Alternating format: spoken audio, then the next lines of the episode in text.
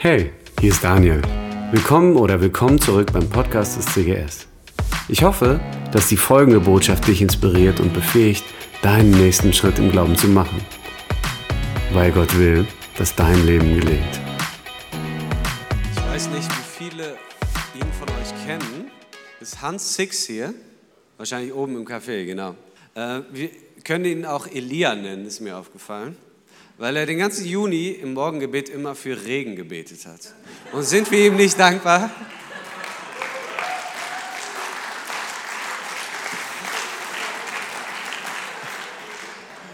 Voller Hingabe. Und der Herr hat sein Gebet erhört. Und ich bin auch dankbar, dass er nur den Juni gebetet hat. Ich weiß nicht, wie es euch geht. Es sind Sommerferien und manche von euch haben Urlaub in Aussicht, oder? Ja? Und so die letzten Wochen vor dem Urlaubsantritt, das macht was mit einem, oder? Was auch immer jetzt noch kommt, es macht sehr viel weniger mit mir, weil ich weiß, was vor mir liegt. Oder? Schon mal diese Erfahrung gemacht? Und wir sind in der Serie und es geht um Hoffnung. Und ich glaube, dass Hoffnung im Hier und Jetzt unfassbar viel mehr verändert, als wir häufig denken und als wir sozusagen unsere Hoffnung, unsere Erwartung zutrauen. Unsere Erwartung, deine Erwartung, deine Hoffnung verändert im Hier und Jetzt viel mehr, als du glaubst. Und ich möchte ein Beispiel erzählen, weil ich hoffe, dass es hängen bleibt, weil es eine Illustration ist für dein Leben. Stell dir vor, zwei Menschen arbeiten in derselben Fabrik, in derselben Firma, kriegen denselben Job und sie arbeiten ein Jahr lang unter denselben Konditionen. 70, 80 Stunden die Woche, echt so eine schwüle Halle. Manche von euch kennen das, die irgendwie Werkzeugmechaniker sind oder so. Und wirklich stupide Tätigkeit. Und es ist einfach anstrengend. Ja? Und das sozusagen 80 Stunden die Woche, ein Jahr lang. Und einer von den beiden bekommt als Aussicht in Aussicht gestellt, für dieses Jahr Arbeit kriegst du 15.000 Euro. Und der andere kriegt in Aussicht gestellt 15 Millionen Euro. Und der mit den 15.000 wird spätestens nach einem halben Jahr einknicken. Sagt, die Arbeit ist so anstrengend, das ist so überfordernd, das ist einfach nicht kompatibel mit Familie und Leben und Life-Work-Balance, was auch immer. Ja? Und es ist anstrengend und es geht einfach nicht und er hört auf. Und der mit den 15 Millionen Aussicht macht die gleiche Arbeit, aber kommt zur Arbeitsstelle und pfeift, weil das Leben gut ist. Weil er so eine andere Erwartung hat, weil er weiß, dass es sich lohnt, dass es sich am Ende auszahlen wird. Unsere Hoffnung, unsere Erwartung prägt und formt unser Erleben, unser Empfinden im Hier und Jetzt. Glaubst du das? Es verändert ganz massiv. Und deshalb ist es gut und wichtig, wenn wir über Hoffnung sprechen. Seht ihr das auch so? Ja? Und heute geht es um Hoffnung, um christliche Hoffnung im Angesicht des Todes. Ne, wir haben eh passendes Wetter, da dachte ich, das bietet sich doch an. Ich bete nochmal. Vater im Himmel, ich danke dir für deine Gegenwart und Heiliger Geist, wir laden dich ein, dass du uns begegnest und dass du die Dinge aufzeigst, die du wirken willst. Und ich danke dir, dass du wirkst in unseren Herzen und dass du tust, was du tun willst. In Jesu Namen. Amen. Also es geht um Tod. Man könnte jetzt denken, oh, das ist aufgrund der Todesfälle. Ne? Gestern eine Beerdigung, nächste Woche ist die Beerdigung von Denise wahrscheinlich. Ähm und dieses Jahr ist zumindest in unserer Familie, aber auch im sozusagen CGS-Familienkontext, ist ein Jahr mit außergewöhnlich vielen Beerdigungen. Ich muss sagen, die, den Großteil meiner Dienstzeit als Pastor habe ich fast keine Beerdigung gehabt. Ihr seid halt alle so jung und schön, ne? da passiert das nicht. Es ist eine relativ junge Gemeinde, aber viele der Todesfälle, auch in diesem Jahr, waren jung. Und egal wie alt du bist, Tod wird in deinem Leben eine Rolle spielen. Dir wird Tod begegnen, entweder weil Menschen in deinem Umfeld sterben oder weil du selber älter wirst. Und es gibt manchmal Lebensphasen, wo man Menschen begleitet, die mehr Freunde unter den Toten haben als unter den Lebenden. Ne? Meistens sind es die Frauen, die irgendwie ihr Umfeld überleben, aber manchmal auch andersrum. Also Tod ist ein relevantes Thema und es begegnet uns allen und es wird uns begegnen. Und wie gesagt, das war Teil dieser Predigtreihe schon bevor wir die ganzen Todesfälle hatten, aber es passt irgendwie. Und ich möchte mit euch reden über christliche Hoffnung und ich glaube, dass es relevant ist für dein Leben, für deinen Alltag und für dein Heute. Und was ist das Besondere für uns als Christen im Umgang mit dem Tod? Ich will mit euch einen Bibeltext anschauen, und zwar aus dem 1. Thessalonicher Brief, Kapitel 4. Und da heißt es, und nun, liebe Brüder und Schwestern, möchten wir euch nicht im Unklaren darüber lassen, was mit den Christen ist, die schon gestorben sind. Das ist ein wichtiger Satz. Ihr sollt nicht so trauern müssen wie die Menschen, denen die Hoffnung auf das ewige Leben fehlt. Wir glauben doch, dass Jesus gestorben und auferstanden ist. Darum haben wir auch die Gewissheit, dass Gott alle, die im Glauben an Jesus Christus gestorben sind, auferwecken wird. Dann werden sie genauso dabei sein, wenn er kommt. Vielleicht noch zwei Sätze zu der Situation. Also in Thessaloniki, sozusagen eine Gemeinde 20, 30 Jahre nachdem Jesus gestorben und auferstanden ist. Und die Situation vor Ort war folgende. Die Menschen sind Christen geworden und wann dachten die, kommt Jesus wieder? Ha, übermorgen spätestens, gell? So. Und dann vergehen die Monate und die Jahre, die ersten zwei, drei, und Freunde aus der Gemeinde sterben. Und dann ist die Frage, ja, was denn jetzt mit denen? Sind die dann gar nicht dabei, wenn Jesus wiederkommt? Ne, das ist sozusagen ein Problem, was wir jetzt heute so nicht mehr haben. Aber das ist die Situation, in die Paulus da hineinschreibt. Und wir haben diese Naherwartung nicht. Und bei uns ist es äh, eher sozusagen der Urlaub, auf den wir uns freuen. Und äh, bei den Christen in Thessaloniki war es halt die Wiederkunft von Jesus. Und sie fragen sich, okay, was ist denn jetzt mit denen, die schon gestorben sind, sind die dann gar nicht dabei? Und darum geht es, ja, und deshalb schreibt ihnen Paulus. Ist aber gar nicht so wichtig, weil das nicht unser Thema ist. Aber Tod begegnet uns. Und die Frage ist, wie gehen wir damit um? Ja? Und der wesentliche Satz ist sozusagen das Kernstück und es sind zweifach negativ. Und da heißt es, ihr sollt nicht so trauern wie die, die keine Hoffnung haben. Was heißt es? Christen trauern. Das ist ganz wichtig. Christen trauern. Und es gibt so eine philosophische Epoche und die war auch prägend für das Mittelalter und das Christentum, Stoizismus. Und es ist in der Theorie so eine philosophische Lehre, dass wir durch unseren Verstand fähig sind, in allen Umständen auch zufrieden und glücklich zu sein. Das ist aber ein Unterschied.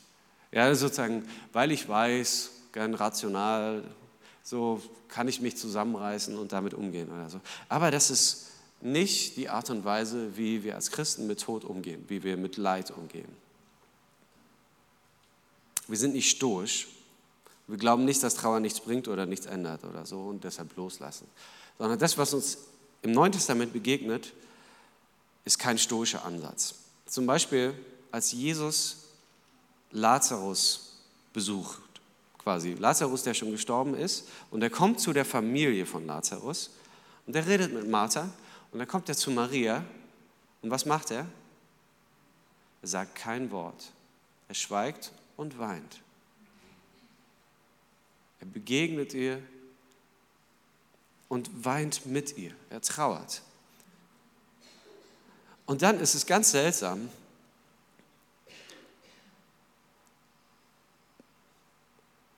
würde ich sagen, wenn wir,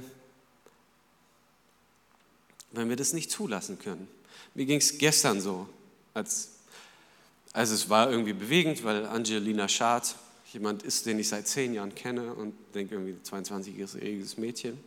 Aber so dieser Moment, als ne, sie sozusagen runtergelassen wird und du dann siehst, wie Micha und Moni, wie der Vater sich sozusagen eine Blume aussucht und denkst, ja, wir haben Hoffnung, aber wir dürfen auch trauern. Was ist der Gegenwert für das Leben meiner Tochter?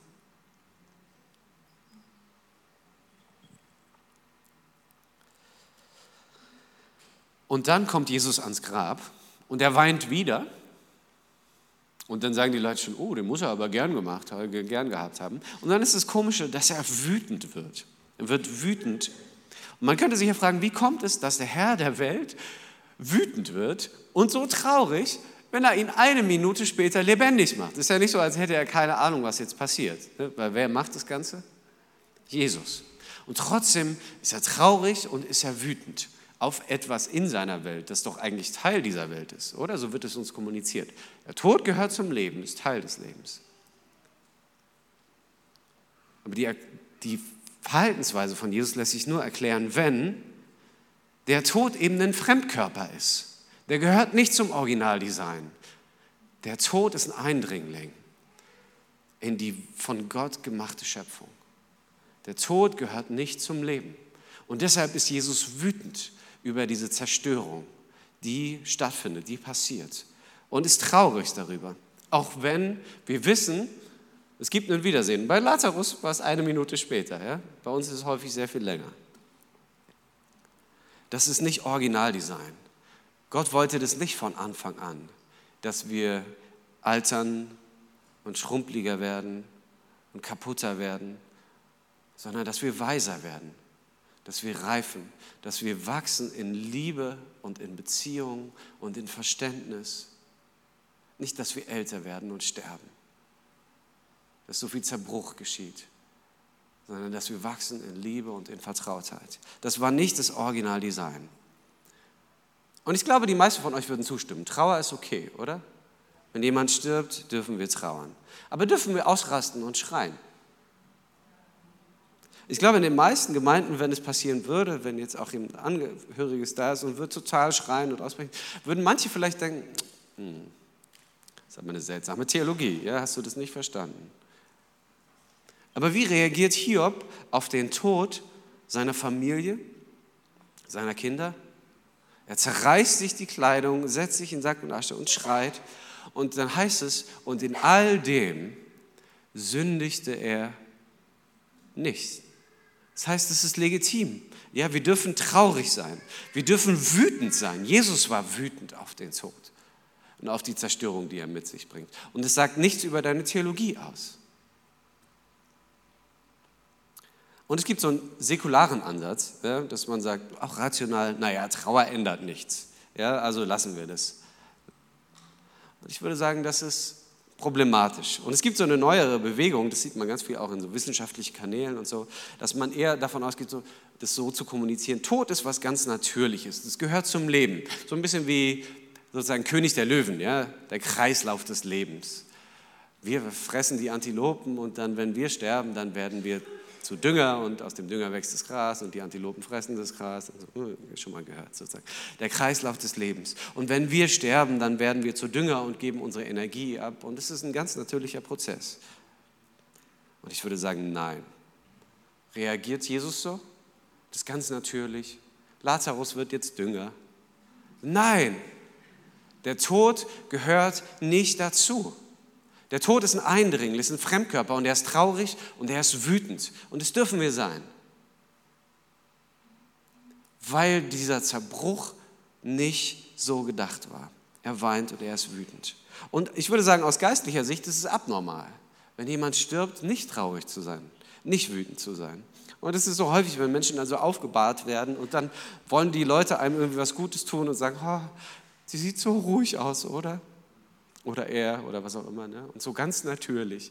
Sag ich, nein, das sieht gar nicht natürlich aus. Sie ist tot, er ist tot. Ja? Ist blass und es sollte nicht so sein. Wir dürfen wütend sein, wir dürfen traurig sein. Das gehört nicht dazu.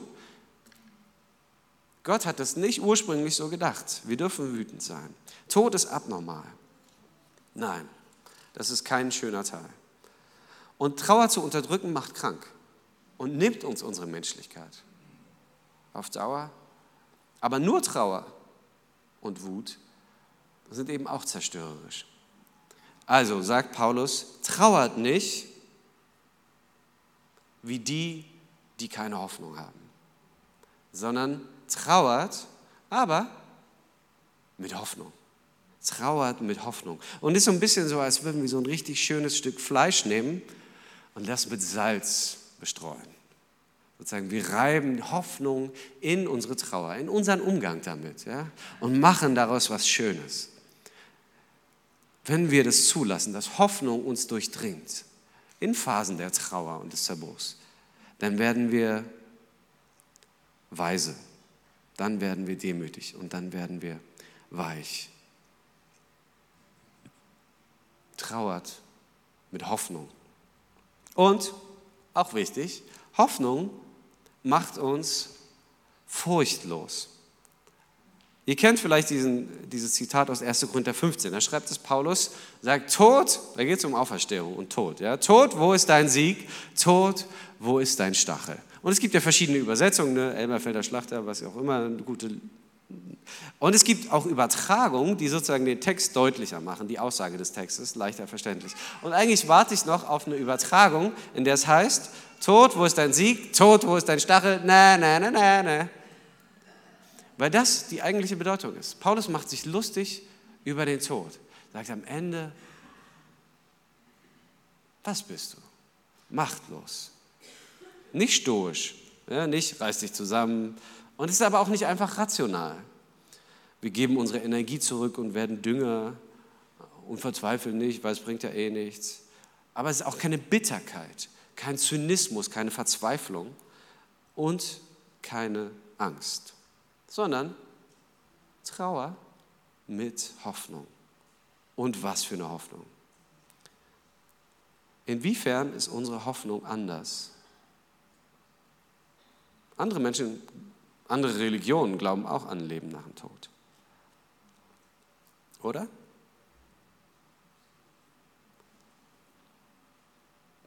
was ich im Buddhismus glaubt man eben an das Samsara, äh, ans Nirvana, ja? dass wir irgendwann sozusagen uns auflösen, dass wir wie ein Tropfen im Teil des ewigen Meeres sind. Oder was moderner ist, ist so Karma, ne? sozusagen so diese Wiedergeburtsvorstellung. Aber das Besondere ist, dass wir nicht glauben, dass wir einfach irgendwie fliegende Seelen sind, weil dann der Tod eigentlich nicht besiegt wäre, sondern wir glauben an eine leibliche Auferstehung. Der Tod ist dann nicht besiegt, wenn wir einfach nur als ewige Seele irgendwie weiter existieren, sondern das, was Jesus deutlich macht, was auch Paulus deutlich macht, der Tod ist besiegt, weil es eine körperliche Auferstehung gibt. Bis zum Kreuz war der Tod der Henker, war der Schafsrichter. Aber mit der Auferstehung ist er nur noch ein Gärtner weil wir eine andere Perspektive haben, weil wir glauben an eine leibliche Auferstehung. Der Tod wird wirklich besiegt. Und das bedeutet, du bist du immer noch, ganz klar, ganz eindeutig, aber ohne so viele Aspekte, von denen wir heute wissen, dass ich denke, ach, manchmal wünschte ich, ich wäre anders. Und das, so dieses, was mir manchmal noch fehlt. Und das, wo ich weiß, dass ich an vielen Stellen doch noch versage. Sozusagen, wenn du gerne Klavier spielen würdest, so im Himmel wirst du das perfektioniert haben. Du bist du, aber die beste Form deiner selbst, ohne all das Negative. Das ist das, was wir glauben. Das, wie du schon immer sein solltest. Und, und manchmal haben wir eben so eine Himmel irgendwie und alle singen und sowas Vorstellung davon. Aber ich glaube, das, worauf wir hoffen dürfen, ist viel konkreter und viel realer. Ich weiß noch, als ähm, vor einiger Zeit bin ich gerufen worden, weil eine ältere Dame in der Gemeinde im Sterben lag. Und das sollte sowas wie eine letzte Ölung sein, ja? dass ich nochmal komme und mit ihr bete und so. Und äh, dann dachte ich, okay, was mache ich da jetzt? Ja, dann habe ich mich zu ihr gesetzt und dann konnte sie sich gerade so nochmal aufrichten, hatte hier den Schlauch und alles schon. Und dann habe ich angefangen, ihr ein paar Geschichten zu erzählen. Ähm, ich weiß zum Beispiel, als, als mein Opa gestorben ist, das war eine ganz schöne Geschichte, weil der Lungenkrebs hatte und äh, bevor er die OP hatte, haben die gesagt, okay, drei Viertel deiner Lunge werden jetzt quasi amputiert, alles kaputt, ein Viertel der Lunge bleibt übrig und die Überlebenswahrscheinlichkeiten sind relativ gering. Und dann hat er mit Gott einen Deal ausgemacht und sagt, okay Gott, wenn du mich leben lässt, dann gib mir 15 Jahre wie Hiskia. König Hiskia ne, sollte auch sterben und sagt Gott, lass mich leben und er kriegt nochmal 15 Jahre. Und er hat gesagt, okay, wenn du mich leben lässt, dann gib mir 15 Jahre. Und wer hätte es gedacht, er hat die OP überlebt. Und 15 Jahre später wussten alle, dass jetzt wahrscheinlich dann vorbei ist. Ja? Und so kam der Tag. Mein Vater hat ihn letztes Mal besucht.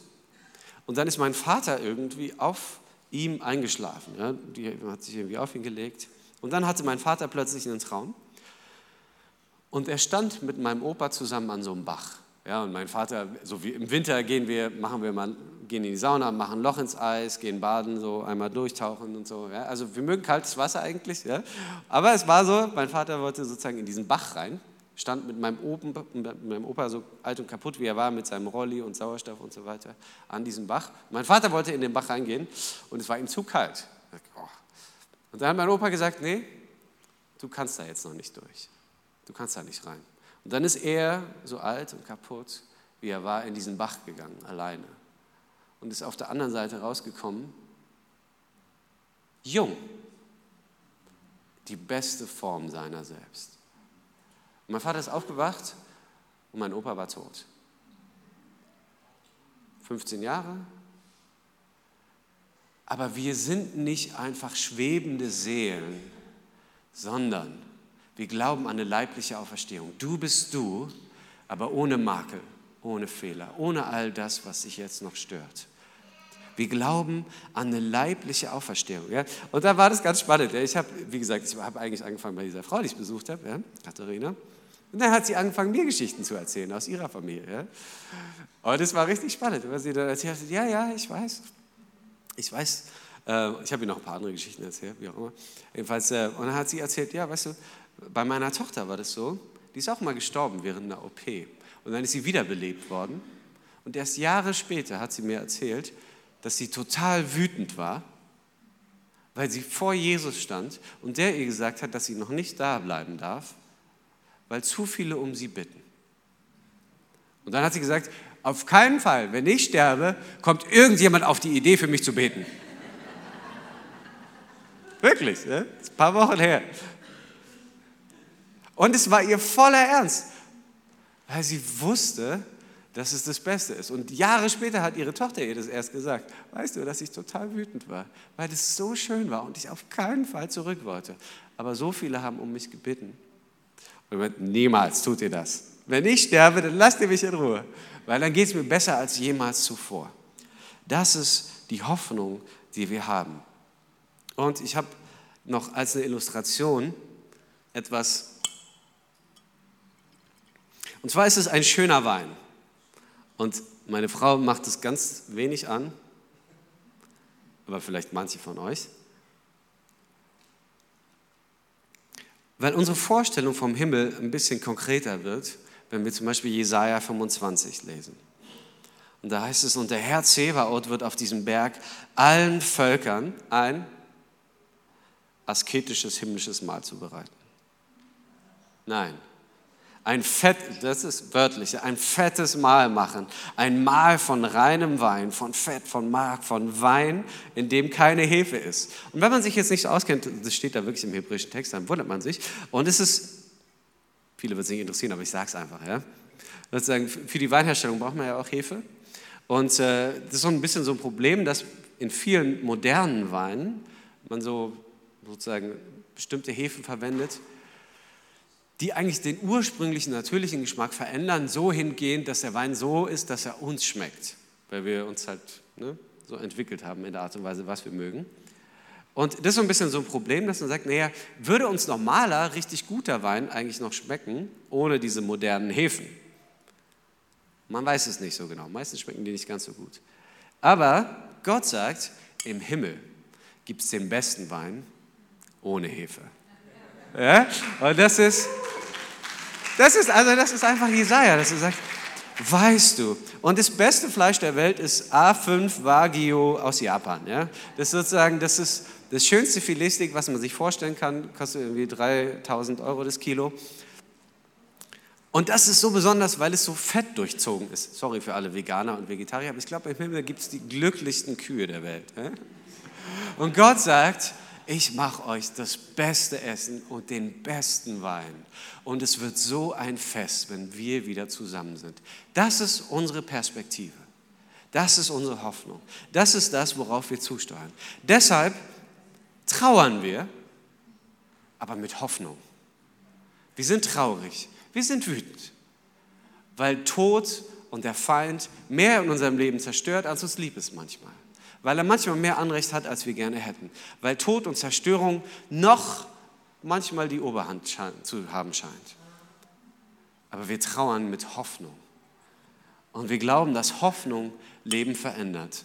Und das Schönste, was wir auf dieser Welt finden, ist am Ende doch nur ein Abglanz dessen. Warum gibt es eine leibliche Auferstehung? Warum sind wir nicht einfach schwebende Seelen? Weil es mehr Spaß macht. Weil Gott sich freut an dir, weil Gott dich geschaffen hat, weil er nicht einfach eine willenlose Seele will. Und das ist die Einladung, die wir finden und vielleicht geht es dir so, dass du heute Morgen hier bist und du bist dir gar nicht so sicher. Das klingt alles so ganz nett und irgendwie hat es mich gezogen mal wieder in den Gottesdienst. Oder jemand hat dich eingeladen, mitgebracht. Und sagst, naja, das ist alles, was ihr erzählt, mit Glaube und so. Die Vorstellung ist schön, aber ich bin mir nicht sicher. Wie kommt es, dass sich Tod so unnatürlich anfühlt? Dass wir Angst davor haben häufig. Wieso fühlt sich der Tod nicht normal an? Warum ist es so aufwühlend, wenn Menschen sterben? Warum ist es beängstigend oder fremd? Man könnte eine Gegenfrage stellen. Fühlt sich ein Fisch im Wasser nass?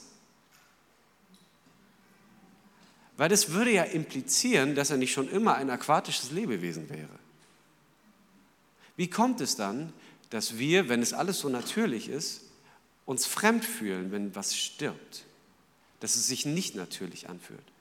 als wären wir geschaffen für was anderes.